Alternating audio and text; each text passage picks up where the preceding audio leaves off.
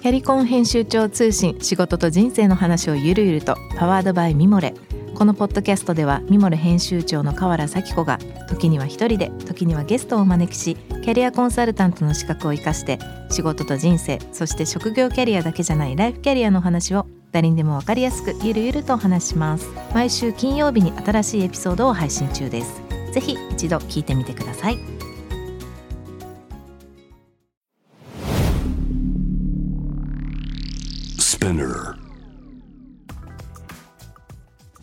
こんばんは。ナビゲーター中道大輔です。Vision to the Future 日本のカルチャーを作り出すものこと人の魅力を引き出し世界に向けての価値観を共有するクリエイティブプログラムです。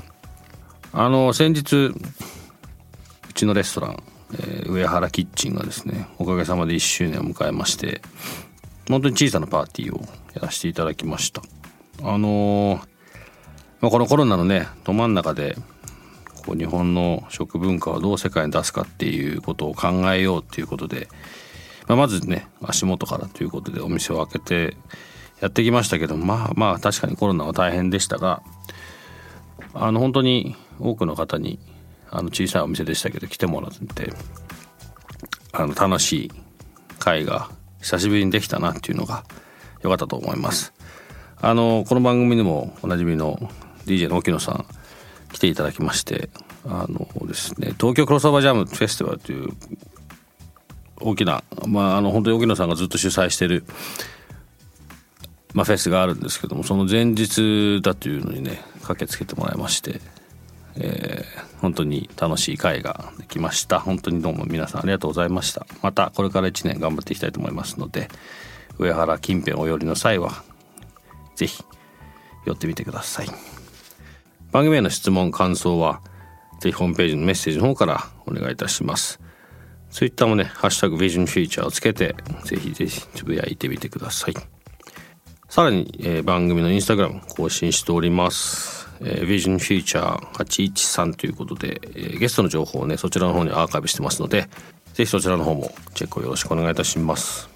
今週のゲストです、えー、今日はね本当に僕もスタッフも本当に楽しみにしていた方でして、えー、アナン株式会社の3代目でいらっしゃいまして世界中のスパイス販売やオリジナルブレンドスパイスをプロデュースしてスパイスのある暮らしの楽しさを提案されていらっしゃいます。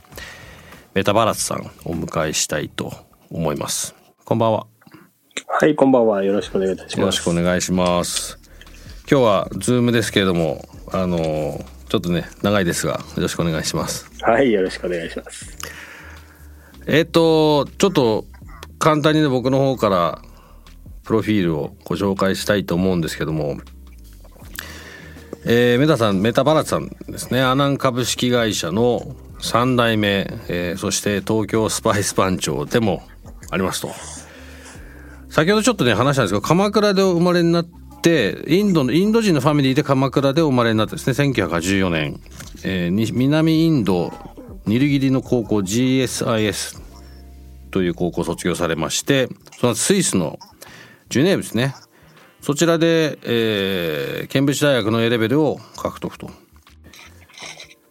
これ今あれですね UK の A レベルですねきっと。でその後スペインそうですねですねスペイン、えー、スペインに留学されて経営学と料理を学び帰国。アラン株式会社にて新商品開発やネーミング新規事業の改革等に携わりながら父様の、え北インドグジャラート出身でいらっしゃいますね。お父さんのもとでアイルベーダーを元にされた料理を、まあ、形にされてらっしゃるとそしてスパイスのオンラインストアインターネット・オブ・スパイスを、えー、手掛けていらっしゃいますということで。もうなんかそ早速聞きたいこと満載なんですが。まずまずそうですね。あの東京、まあ、日本でインド人のファミリーの中で生まれて一回こう高校でインドに行かれるですねこれね。そうですね。この辺の背景としてはこうお父さんとしてはまずインド行ってちゃんと自分たちのカルチャーを学べみたいなことがあったんですか？どうそうですよねあのなんていうんですかねこうまあ一応は自分で選んでいったような感じなんですけど、うん、まあ行ってよかったなっていう。うんそれまでずっと日本にいたんですか？そうですね。中学卒業まではそうです。うん結構となんかバラスさんの頭の中って日本語でイメージされるんですか？それともえ英語ですか？ファミリーは？あ日本語でしたね。で日本語で育っているのであそうなんですね、えーやっぱり考えるまあ日本にいる時はその考える時は日本語かなと、うん。あー僕13年間ロンドンにいたんですけどはい。初めまあ初めとか日本に帰ってきた時やっぱ逆でしたね。頭の中英語だったからあの結構まあでも僕100%日本人なんですけどうんうん。なんていうのかな逆カルチャーショックみたいなのがすごい大変だった時期があったんですけどああそうなんですね。同じのありました？インド行った時っていのは。いうやそうですね。まあ小さい頃からちょいちょいは言ってたんでねなんとなくイメージとしては持っていたんですが、うん。やっぱり住むとあの、まあ、訪ねるには全然違ったかなという感じですね、うん。そこからまあで高校の時にそこにじゃあこれまあ出身お父さんの出身地の方に近いんですか？この高校は。いやここはですねあ南インドだから違うのか。結構南インドなんで割と離れていた山の上でしたね。うん。でそこからスイスのこ高校ですねきっとね、そうですね。うん、A レベル取られて。でこの後スペインに行くんですね。そうですね。なぜスペイン。でした、そういやーここはまあ なんて言えばいいでしょうね。割と、まあ、スペイン語も勉強したかったし、うん。なんかこうああいう、まあ、晴れている国に行きたかったなと思ったんですよね。なるほど。食事も美味しいし。そうですね。料理を勉強しに行ったんですかこれこの時？料理料理というよりもなんか経営みたいなのを勉強していたんですが、うん。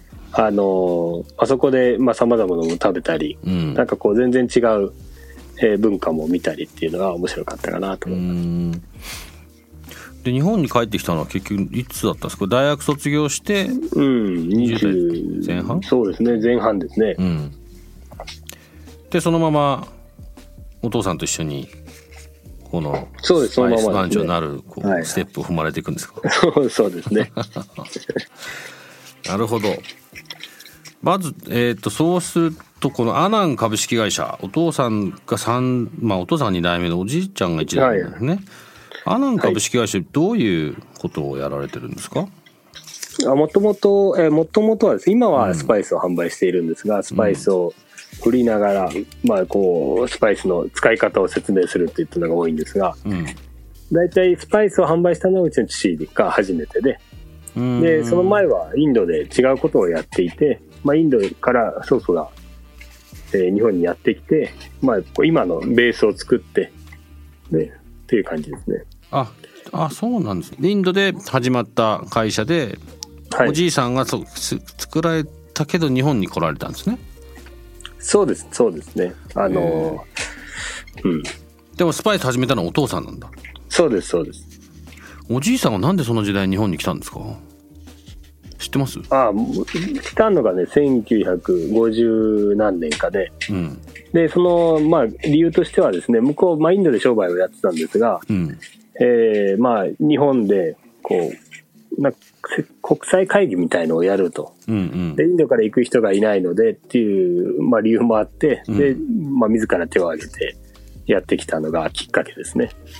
へえでもそれでそのまま日本にこう住んでこうねまあそのままか分かんないですけどこう日本にこう住んでこう今までこう3代も続くぐらい何か大きななかったんですかねうん、まあ、いもともとあの漁業とかに興味があったらしいので、で、それでもともとは4日間だけの予定が、うん。まあその、まあいろんな人に出会い、まあうん日本の漁業を見て回るということで、うん。4年間いたそうですね。へえ そう。結果4年間いて、で、そこが、まあなんていうの、その時、うん。あつながつながっていった人たちが後々に、まあお世話になったりとかうん。して今に至るんですよね。まあ、うん。ので4日間の予定が4年間になって、うん。まあそれでまたインドには一一度戻ってですね。うんうん。でまたじゃあもう行くぞと。家族で。そうですね、祖父も来たんですけど、まあどちらかというと父がその後やってきたって感じですね。あそうなんですね、うん。でお父さんが日本に来られてからスパイスを始められたそうですね、やっぱりあの、まあ、方々で、ちょうど、まあ、いろんなカレーを作ってるところが多くなってきて、うん。で、まあ、インドから実際にスパイスなど、まあ、メインはカレー粉ですね、をうん持ってきてくれか、ないかっていうので始まったんですね。そそれがそれがまあ40、うん、50年いかないぐらいの前ね。うん。今ではねもうインドカレー屋さんたくさんありますけど当時はやっぱまだまだ全然そんなインドカレー要はインドカレーっていうのはそんなになかったんですかね、インドカレー屋さんは当時はそんなになかったでしょうね。うんで今そのインドカレーというよりもどちらかというとうちは、まあ、そのインドのスパイスなんですけどこうブレンドして、まあ、うん日本風にアレンジしてカカレー粉などを作ってますね。うーんなるほどあのお父さんが来られた時の日本っていうのはまあ今とは多分全然違う世界だったと思いますけどその時ってうん今のなんですか日本風のカレーあるじゃないですかはいはい。ああいうのはあったんですか？日本にはああいうのはあったと思いますよ。うんらそのいわゆるルーで作るようなカレーですようね。んうんはあったと思いますよ。まあ、だ当時はもっとカレー粉を炒めて小麦粉を入れてっていう感じだったと思いますけど。でもカレーっていう料理のルーツはインドなんですよね。これ僕間違ってますか？いやいや、間違ってない。合ってんだよね。どっかでただ、その、今、日本に来たのが、こう、イギリス経由で来たので、ちょっとこう、まあ、その、受け取り方と、その育ち方が違って、まあ、うん。独特な文化が生まれたんじゃないかなと。えーなるほど。そう僕はあのイギリスに88年から2001年かな？までいたんですけどあのーまあ当時なんかまだ本当イギリスのご飯が本当にまずい時期で今はだいぶ美味しくなりましたけどイギリス料理とかも合ってないようなもんで美味しいご飯食べたいって思うとやっぱりアジアの料理行くんですよねで日本食はなんか高くて美味しくなかったんでうん。だけどインド料理とか中華とかタイとかよく行くんですけど、よく行ってたんですけどイメージとして日本日本カレーはインドから来てると思っててでも日本で僕が食べてたカレーっていうのは全然違うものででイギリスでその本当のインドのカレーを食べた時になんか全然違う料理かと思ったっていうのがなんか一番初めのインドカレーのうん。なんかねイメージだったからでも日本に来たカレーはそのイギリスを通ってきたんですねそう、そうですね。そのようになってますよね。ただ、なんか疑問に思うのは、その、当時日本に来たようなカレーっていうのは、に日本でね、うん。残っているんですが、うん。イギリスにはあんまり残っていないのは、また面白いなと。そうだよね、うん。確かに。確かに。あれはないっすもん。うん。なんか調べると、レシピをずっと遡っていくと、1800年代とか1700年代の終わりには、うん。日本の今のカレーのようなレシピはうん、イギリスで作られていたそうなんですけどね。えー、そうなんだ。で、それはやっぱこう、残り物をこう、ちょっと、まあ、スパイスと小麦でシチューみたいにしてうん。作っていたレシピが、うーん。まあ残っていたんですね。へー。なんかそんな話したら僕お腹空いてきました。はいということでもうちょっとですねバラットさんのことをいろいろちょっとじゃあ紐解いていきたいんですがお父様がインド人の方。でお母様が日本人なんですね。で鎌倉でお生まれになって、まあ、先ほど言った、まあ、インドスペインを渡ってまた日本に戻ってこられたということですけど。あの今のこう仕事というかスパイスをこう日本風にブレンドしてってとかまあ今のこうバラさんやられてることっていうのは結構自分たちの中でのななんだろうな生い立ちというかいろんなことに影響を受けたなっていう気はしますか、あそうですね。それはすごく受けてると思いますねう。ん、お父さんがこうやられたことからはバラッツさんの代になってこう、ある種の進化とか変化みたいのはこうされてるんですか？そうですね。なんかもともとずっとこう変わりつつあって、まあ今でもずっと変わり続けてるのかなと思うんですが、うん。うちはもうこう、最初はですね、こうカレー粉とか、そういうミックスしたスパイスを、まあスーパーやデパートとか、まあホテルなどに売るっていう感じだったんですが、うん。で、次は、えっ、と、まあその、まあ4人前の作れるカレーキットみたいのを作って、まあ全国で売ってたんですね。うん。まあ家庭用ですね。で、最近ここ、やっぱり50年ぐらいスパイスに興味を持った人がすごく多くなってきたので、うん。まあ今では、例えば、まあ先日作ったのが、例えば岐阜の山椒をうん。ブレンドして、まあもっと使いやすくするとか、うんうん。三重県の鳥羽の海藻をスパイスと一緒にブレンドして、うん。新しいシーズニングを作るとか、なんかそのインドのこう習っ、まあ、学んできたものとか培ってきたものプラスその日本の何かを足して新しいものを作るっていうのはここ23年なんか本当に多いような気がしますね。結構じゃあそのそうさっきね番組始まる前も話したんですけど、はい。要は結構日本にもなんだスパイスイコールインドみたいなイメージありますけどさっきね、はいさ例えばその山椒とかも、うんうん。まあある種のススパイスっていうかカテゴリーで言うとそういうことになるんだよねきっと。そうですね。山椒はねもともと何千年も前から日本にあったと言われているんですが、まあ、使い方っていうのはなんかこう割と比較的少ないですよね。うんうん。そうだよね。ただ日本にもそういうこうスパイスの、まあ、スパイスは多分あったんだけどスパイスイコールインドみたいなんだけどスパイスって大きなカテゴリーをいろんな形で、まあ、プロデュースしてるみたいのがここ最近の動きなのかな？そうですね。ここ最近は本当にそういうのが多いですね。うん。なんか自分がこうスパイスに対しては思うのは、まあ、今までこうスパイスもの単体で売るっていうのはあんまりしてなくて、まあ、使いやすくブレンドをしていくんですが、うん。なんかそれがいつもそれだけを食べるわけではなくて、うんうん。なんかこう何かをおさらに美味しくするためとか、うん。何かをもっとこう例えば、まあまあ、大根だとしたら大根半分は普通に使えるけどもっとこう使い切りたいようなものをうん。アシストするような、うん。まあ、映画で言うならちょっとこう脇役みたいだけどこの脇役がしっかりしていると、うん。まあ、主役ももっと良くなるし、うん。まあ、映画全体も良くなるのかなっていうような、まあ、スパイスとしての役割なんじゃないかなとは思ってやってますけどね。うん。いいですね。なんかそのその流れが。だからカレー別にカレーのカレーイコールまあスパイスイコールカレーじゃないってことですよね。そうですね。もちろんなんかやっぱり入り口はそうだったとしても、うん。なんかその一個一個紐解いていくとそれぞれ全然違う香りで,、うんうん。でそれが一つ一つ分かってくるとあこれはこのように他に使えるんじゃないかとか、うん。それこれとこれを全然違うけど合わせると、うん。えーまた違う、えーものがちさらに美味しくなったりっていうようにね、うんなんか本当にこ今日もですね後でやってくる人はですね、うん。あのーえー三浦の三崎ですね、うん。あのマグロのうん。業者さん。うん。でなんかこう魚がすごい取れる時期と取れない時期がいっぱいあるらしいんですがうん。特にサバなんかは取れすぎる時期があるそうでうん。でサバっていうのはこうまあ缶詰にしたりはするんですけどなんかやっぱりこう使い方がうん単純になってしまうと、うん。他になんかないかっていうので自分、まあ、相談を受けてうん。で私が知っている中で魚をすごい食べるインドのエリアっていうのは、まあ、南インドもそうなんですがうん。ご飯とすごい合うようなところは私は東インドだと思っていましてうん。で東インドの独特のスパイスの使い方をうん。そのサバにあ足してうん。でコンフィみたいのを作ったんですね。うん。でそれはそのまま真空にあ、まあ、冷凍になっていて、まあ、開けるとそのまま食べられるっていう、うん。でまあ、どどちらかというとワインなどのおつまみになるようなものがちょうど、まあ、出来出来上がった、うん。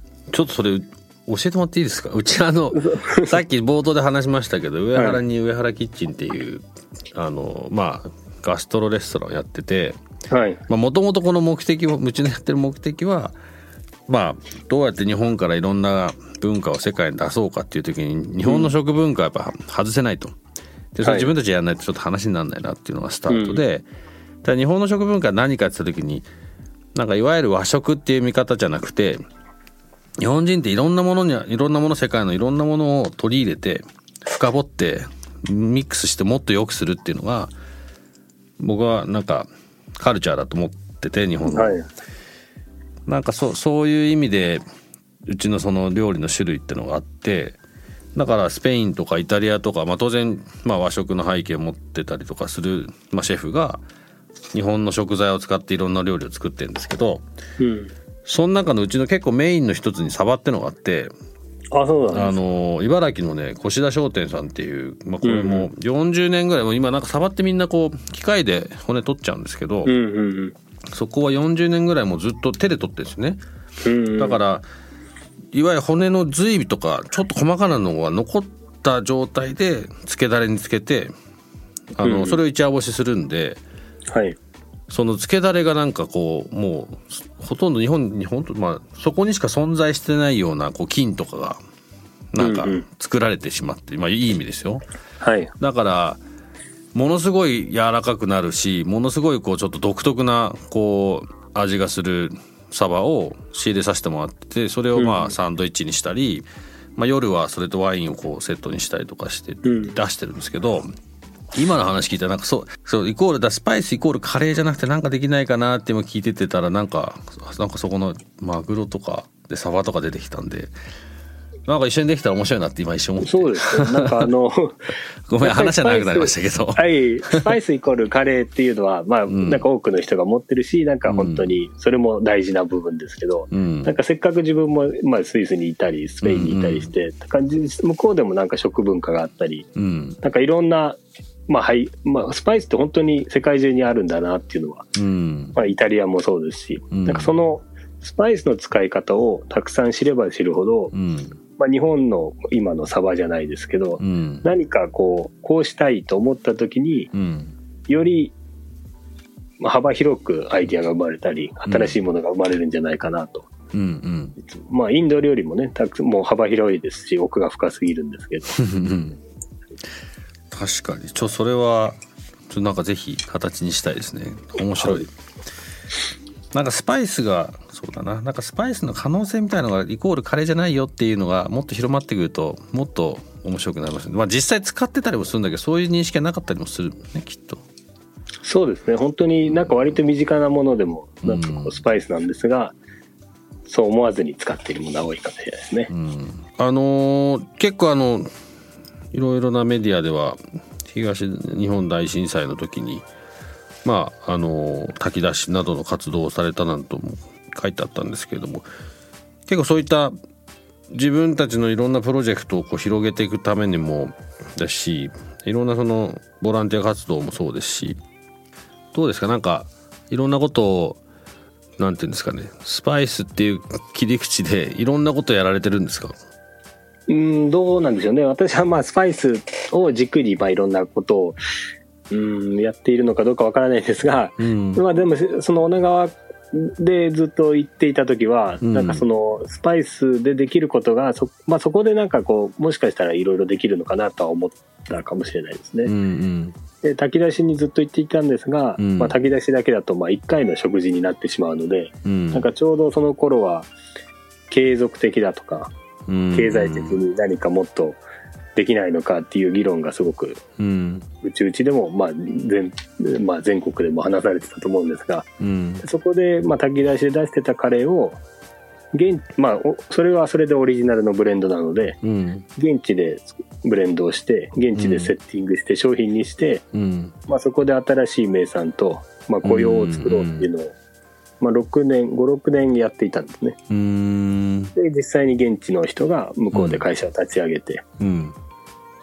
やってましたね、へえどうどうでした？なんかどんどんなどんなミックスだったんですか？そのカレー屋さんだそれったんですか？はですねあカレー屋さんではなくて、うん。あのミックスを作り商品を作るうん。工房っていうんですかね、うん。で、えー、もともとはですね、まあ、炊き出しのカレーですのでひき肉と豆のうん。カレーで、うん。まあ、だ小さい子供からお年寄りまで食べられてさらにこう体が温まるようなスパイスのブレンドにしてあったんですね。うんうんでそれをまあそのベースができているのでそのキットだを使ってうん。さまざ、まな飲食店に、まあ、女川カレーっていう名前で、えー出してもらってうん。で多い時は20店舗ぐらいにご協力いただいてうん。やってましたね。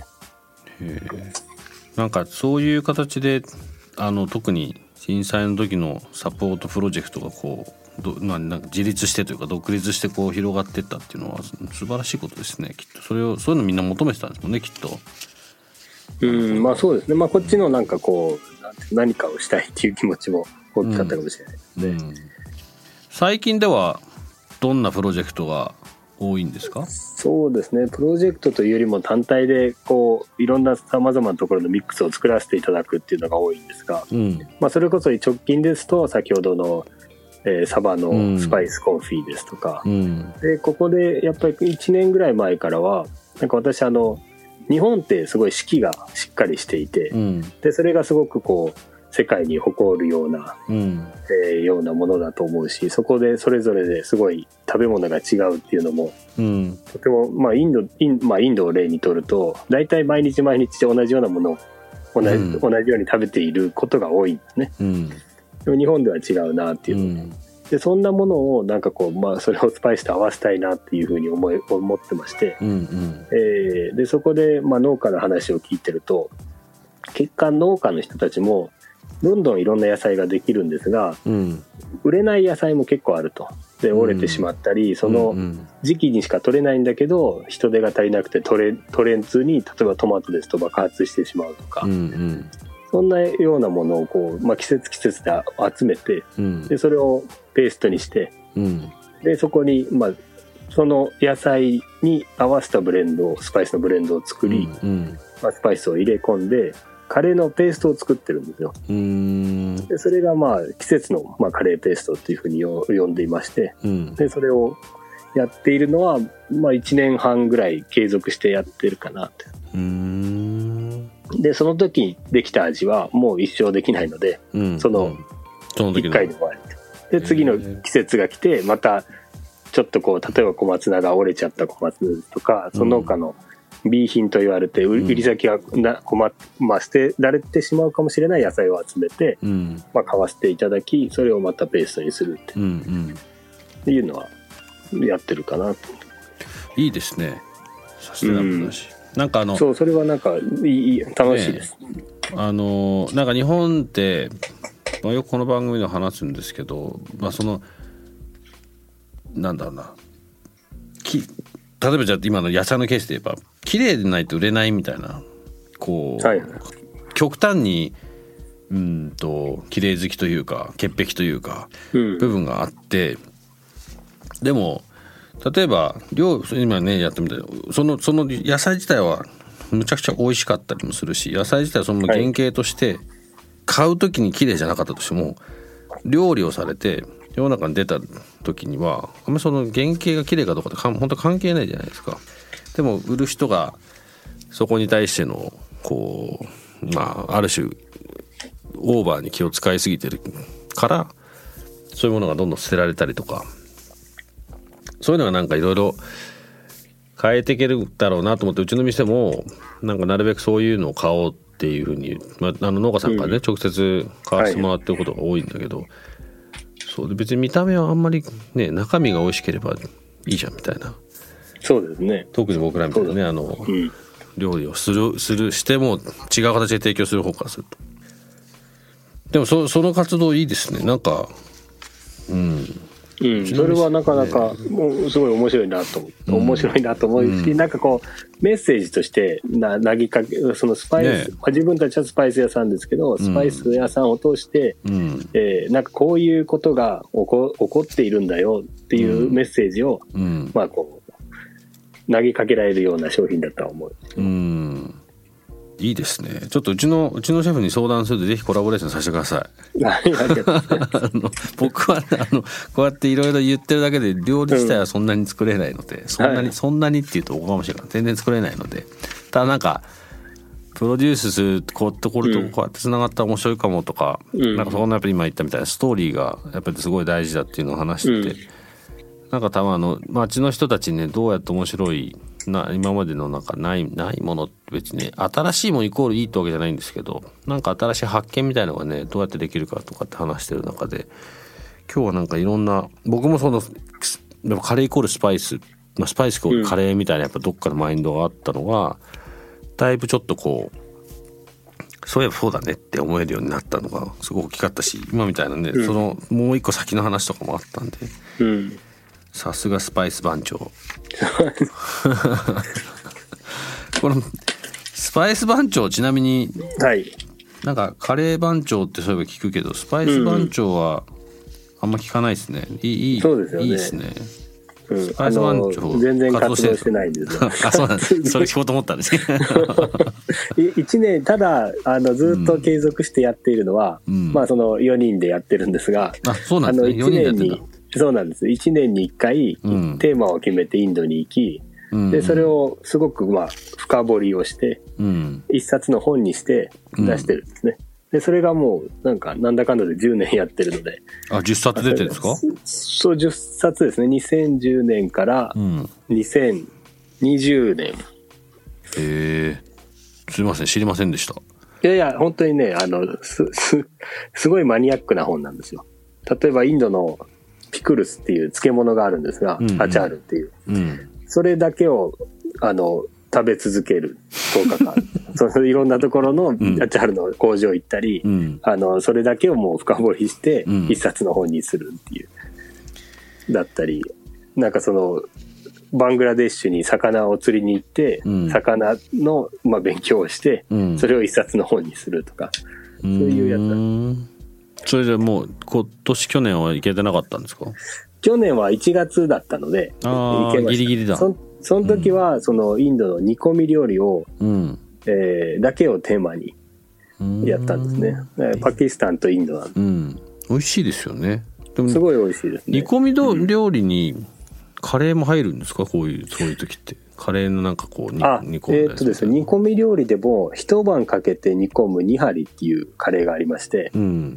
で、それはもともと王様だったり、そういう偉い人のために一晩煮込んで、うん。で、食べさせるっていう、すごい濃厚な朝ごはんがあるんですね。それだけ、それだけをテーマなんです。うーん。そう煮込みと言っても、それだけを毎日食べ続け、それだけを毎日調べ続ける10日間。10日間で10日 ちょっとじゃあそのその本はあのうちの番組のツイッターとかにもあのはい。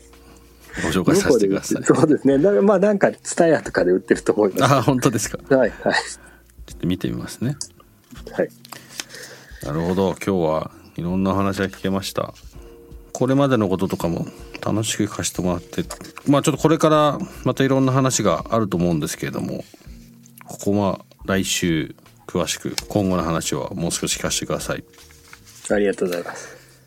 ということで今夜のゲストアナン株式会社3代目、えー東京スパイス番長、まあ、まだまだ活動されてないとはいえ10年やられてる 東京スパイス番長の一人メタバラスさんをお迎えいたしました。また来週ねよろしくお願いいたします。はい、よろしくお願いいたします。ありがとうございました。はい、ありがとうございます。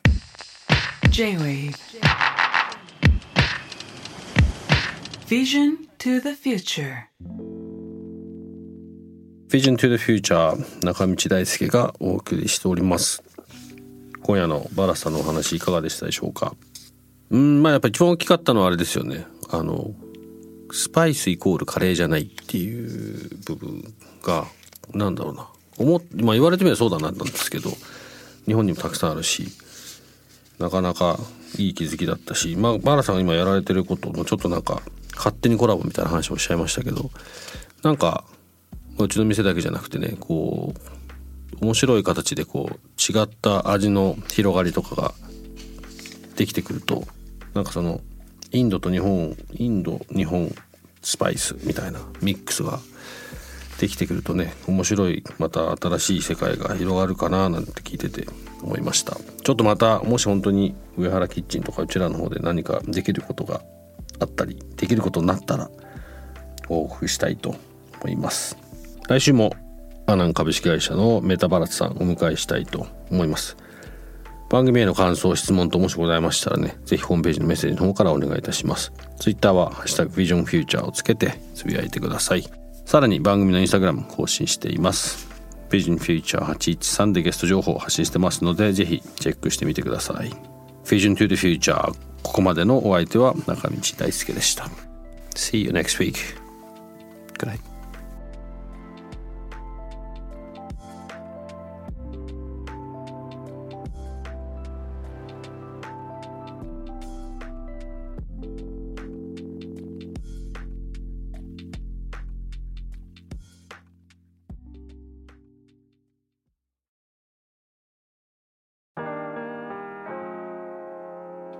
神崎めぐみと編集者の大森洋子でお届けする雑談ポッドキャスト「ウォンと私のお名前なんての?